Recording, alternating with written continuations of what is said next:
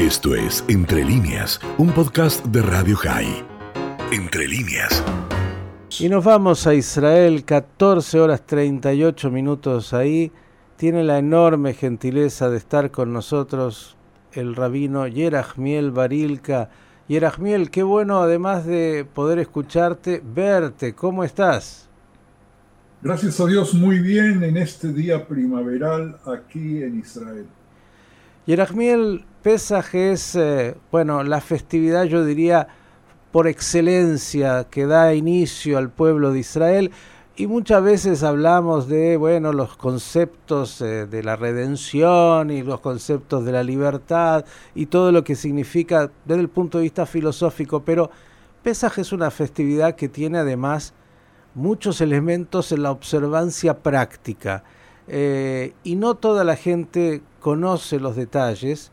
Y uno de los elementos me gustaría, porque además yo recuerdo, y si usted me corrige, viene bien, que eh, se decía clásicamente que durante todo el año uno le puede preguntar al rabino solo de, del tema que está enseñando, pero en Pesach él puede interrumpir cualquier cosa para contestar en el mes previo a Pesach sobre los detalles de la festividad, pues son tantos y que hay que conocer.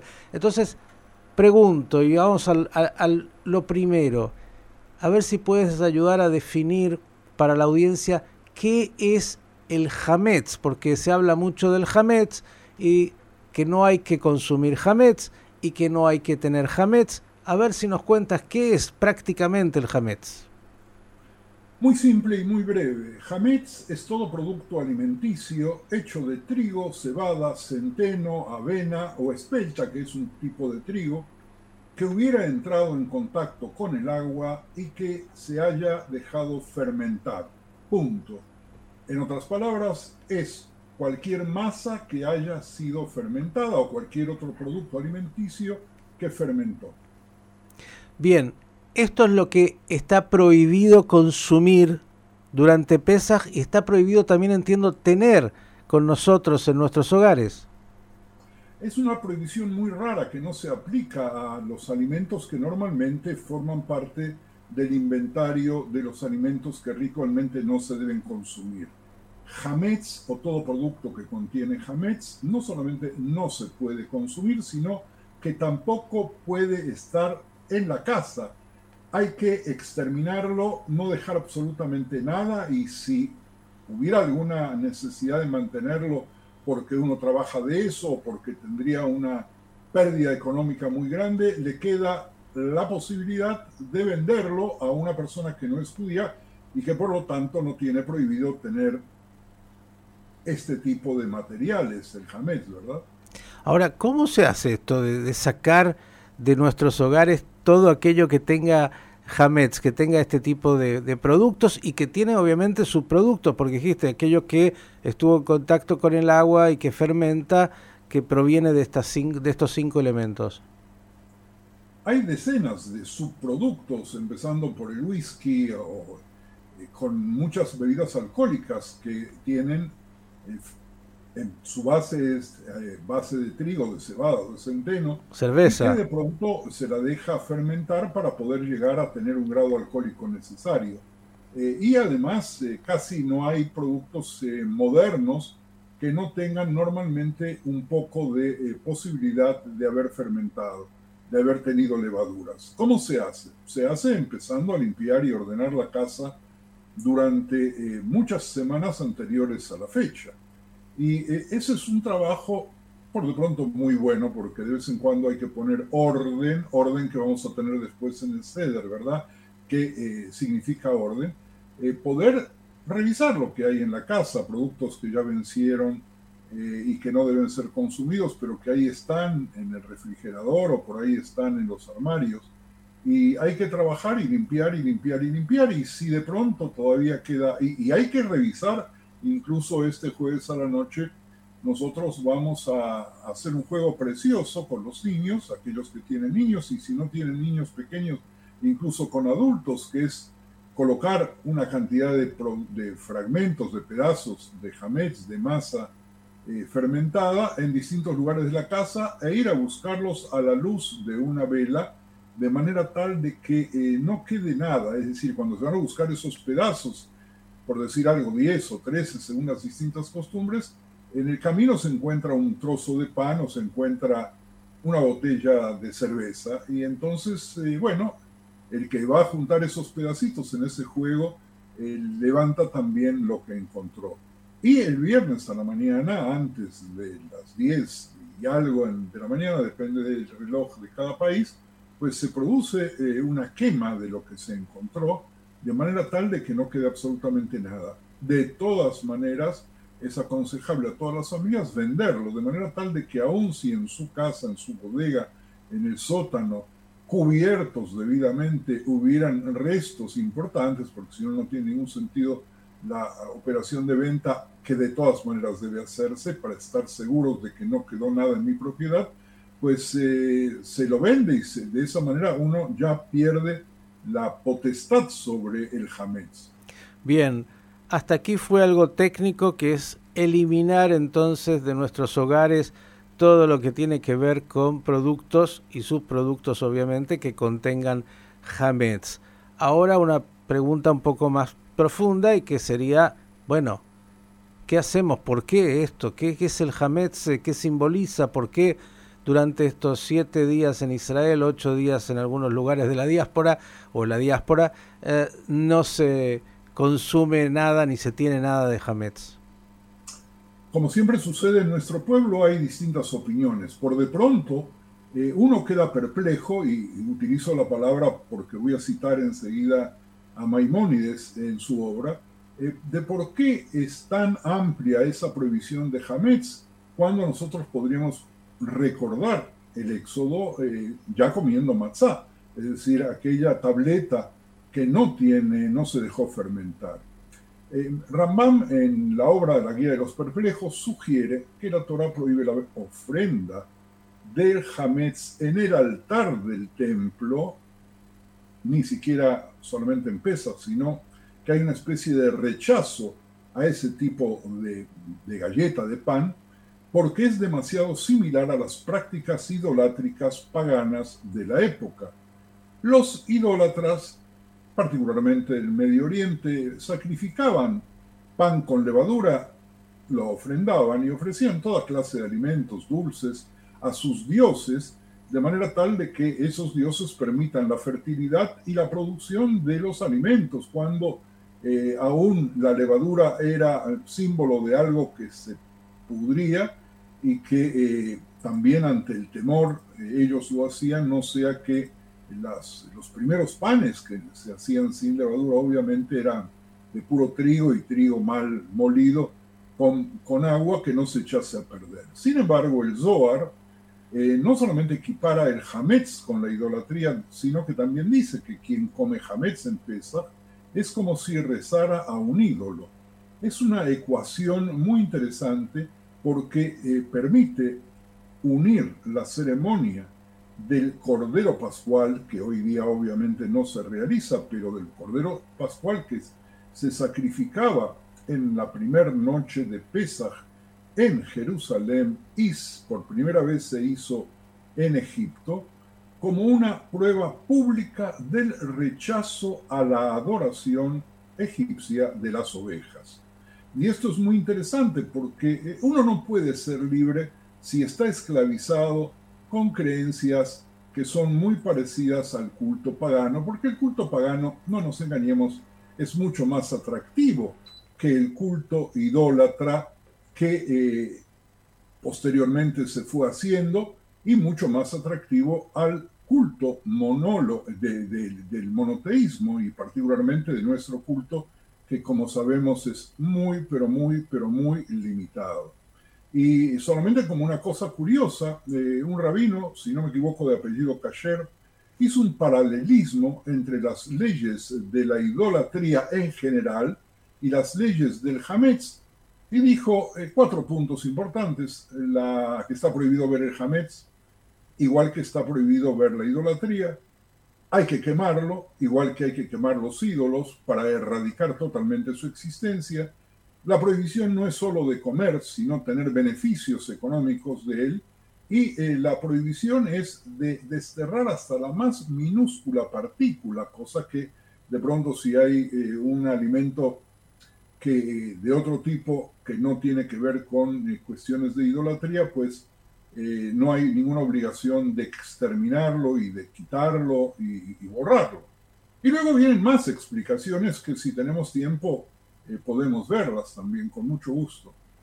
La verdad que hasta ahora nos has dicho tantas cosas importantes, esto de, bueno, el Hametz como símbolo de la idolatría, del culto pagano en su momento y de, bueno, exterminarlo en esta festividad de Pesaj, en esa rebelión que el pueblo de Israel tuvo justamente contra el paganismo egipcio, saliendo a la búsqueda de ese monoteísmo que encontrará en el Sinai con la ley y después en el caminar hacia la tierra de promisión. Sin duda es eh, fantástico lo que nos has dicho, ¿sí, Yerachmiel? No, después de todo, los eh, hebreos que estaban en Egipto estaban esclavizados también al paganismo, no nos engañemos. Por lo tanto, había que sacudirse con ese paganismo que permitía a los que tenían el poder, al faraón y a todos sus séquitos, esclavizar incluso a familias y luego esclavizar a un pueblo completo, con la intención de borrarlo de la faz de la tierra y llevarlo a ese tipo de paganismo. Eh, hay otros eh, rabinos que dicen que eh, Don Isaac Abravanel, por ejemplo, decía de que el Hametz es el Yetzerará, que es la inclinación que tenemos al mal. Un rabino de apellido Alexander y terminaba sus oraciones diarias con una súplica y decía, Maestro del universo, Tú sabes muy bien que es nuestro deseo actuar de acuerdo con tu voluntad, pero ¿qué nos lo impide? La levadura en la masa nos cuenta el Talmud en Berajot 17a. yo en lo personal tenemos más eh, razones para eh, contarles a los eh, queridos oyentes y quienes nos están viendo, pero yo en lo personal creo que nosotros muchas veces, Miki, eh, bajamos la cabeza porque queremos pan con levadura, es decir, queremos comer la torta con mucho azúcar, con mucho chocolate, muy bonita, y a veces eh, nos sometemos a dictaduras y no nos rebelamos porque eh, buscamos estar en la senda de la comodidad y bueno, comemos y, nos permitimos ciertos lujos. Y viene Pesaj y nos dice, un momentito, si nosotros queremos realmente independizarnos, tenemos que tener la capacidad de renunciar a los lujos, porque esos lujos, simbolizados por el Hametz, en definitiva son los que ayudan a los tiranos a someternos. Y lo podemos ver en muchos lugares del mundo y lo podemos ver en nuestra historia largamente, de, de qué manera pactábamos con el diablo a cambio, a cambio hablo del ser humano, ¿verdad? No solamente de los Yudim, pactábamos porque era bueno, bueno, nos tiraban un poco de pan y otro poco de circo. Eh, nos daban algunos subsidios para, eh, entonces, bueno, los dejábamos, incluso los llegábamos a votar cuando había democracia. Y eh, en definitiva, si nosotros hablamos del Hametz, hablamos también de procesos acabados y de procesos inacabados. Pesach no es, pese a ser probablemente, como bien lo dijiste al inicio del programa, una de las fiestas fundamentales del pueblo judío, no es la fiesta, sino que es apenas el inicio de un proceso que va a llegar a complementarse siete semanas después, cuando lleguemos a Shavuot, que va, eh, día en el cual vamos a recordar la recepción de la ley en el Sinaí. La verdad es que, claro, eh, decimos incluso en el Seder, en el relato, que uno debe verse a sí mismo como saliendo de Mitzrayim, ¿no? De esa estrechez y de esa esclavitud. Y, pensaba que, como bien estabas diciendo, el neopaganismo existe en tantas formas y por eso eh, Pesaj es eh, recrear esto en, en, la vivencia y en, en la comprensión de que no es un relato de la historia solo del pasado, sino que es algo tan vigente del presente. Ahora, Yerachmiel, decimos en, justamente en la cena que todos los días del año comemos eh, y matzá, pero en Pesach solamente matzá. Y entonces ya hablamos del hametz.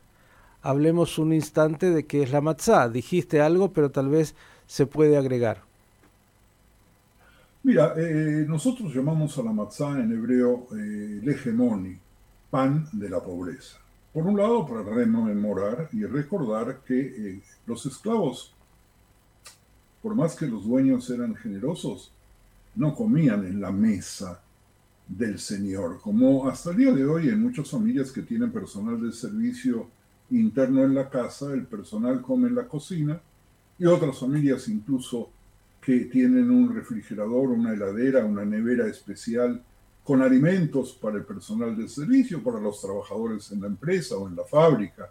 Cuando vemos eh, a, los trabajadores eh, en, los viaductos, en las calles, haciendo caminos y se hacen unos asados que son la envidia de todos los veganos del mundo, eh, de pronto los capataces comen en un restaurante un poco mejor. Entonces, por un lado, recordamos que no había muy buen alimento. Por otro lado, tenemos que volver a saber con la misma idea de que el pan de pobreza nos es el resguardo de poder luchar, aun cuando tengamos que renunciar y perder en la lucha eh, muchos de nuestros bienes económicos. Yerachmiel, eh, Pesach se recrea cada año y el mundo tiene nuevas manifestaciones que tampoco son tan nuevas de las esclavitudes eternas. Eh, ¿Qué dirías para este año en particular, eh, para el pueblo de Israel y para la humanidad toda, de lo que significa incluso este año donde coincide Pesach con la Semana Santa cristiana, con el Ramadán musulmán, eh, por estas cosas del calendario? Por de pronto, todos somos testigos de lo que sucede en Europa. De qué manera, sin entrar a dar razones a nadie, eh, mueren centenares y miles de personas y los líderes de las potencias no hicieron la ejercitación de Pesaj, porque no hacen absolutamente nada para matar, para detener la matanza, porque no tienen un espíritu libertario. Entonces dicen hermosas palabras. Hace un rato seguramente ustedes también escucharon eh, la nomenclatura que le da el presidente de los Estados Unidos al presidente de Rusia y a lo que está haciendo como un nuevo holocausto, eh, banalizando otra vez el término holocausto, porque de eso no, no se trata, pero se trata de una matanza terrible, pero no hace nada y que no nos vamos a engañar. Y vemos cómo presidentes de países de Europa hacen un acto heroico, como el presidente de eh, Gran Bretaña, el primer ministro Jackson, viajó a Kiev y se dio un paseíto para las, para las cámaras fotográficas con el presidente Zelensky. Pero no hace nada, pero no hace nada. Entonces, por un lado vemos eso. Por otro lado, eh, nosotros somos esclavos de adiciones hablamos recién de que quizás la matzá nos va a permitir liberarnos, pero somos esclavos de adiciones, adiciones de todo tipo. El, cigarrillo, de, la comida, como adición mía, que no hacemos lo suficiente como para liberarnos. Adiciones al trabajo, trabajando más de lo que necesitamos. Adiciones a las drogas. Adiciones al sexo. Hay una cantidad enorme de adiciones que Pesach nos permite pensar en ellas, a ver si encontramos una manera de salir prácticamente de este Egipto. Pensaba, Yerachmiel, escuchándote que dos de las plagas que menciona justamente el relato del Éxodo son Dam, sangre, y Makat Bejorot, la, más, eh, la última, la muerte de los primogénitos. ¿Cuánto de vigente que tiene esto cuando pensamos en lo que está aconteciendo en Europa y tantas veces en todo el mundo, ¿no? Cuánta sangre derramada y cuánta muerte que aparece como una maldición y que no sabemos eh, leer. Alguna vez eh, dije que eh, no hay milagros, sino que suceden hechos que se convierten en milagros porque suceden en un momento que nos benefician. El derramamiento de sangre siempre hubo. Filicidio también y hasta el día de hoy hay filicidio cuando eh, los líderes mayores de las naciones envían a sus jóvenes, a sus hijos, a la lucha.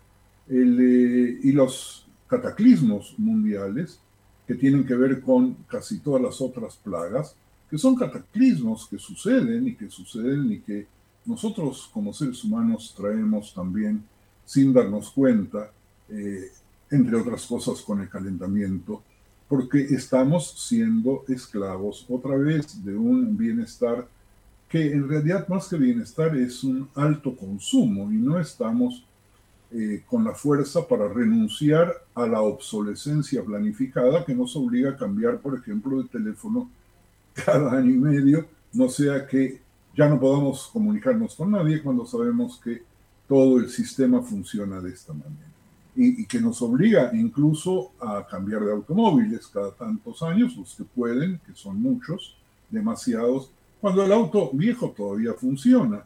Y puede funcionar, hoy día los motores funcionan 600, 700, 800 mil kilómetros, y las personas que tienen los medios, cuando el automóvil llega a los 80 mil, lo, lo, cambia.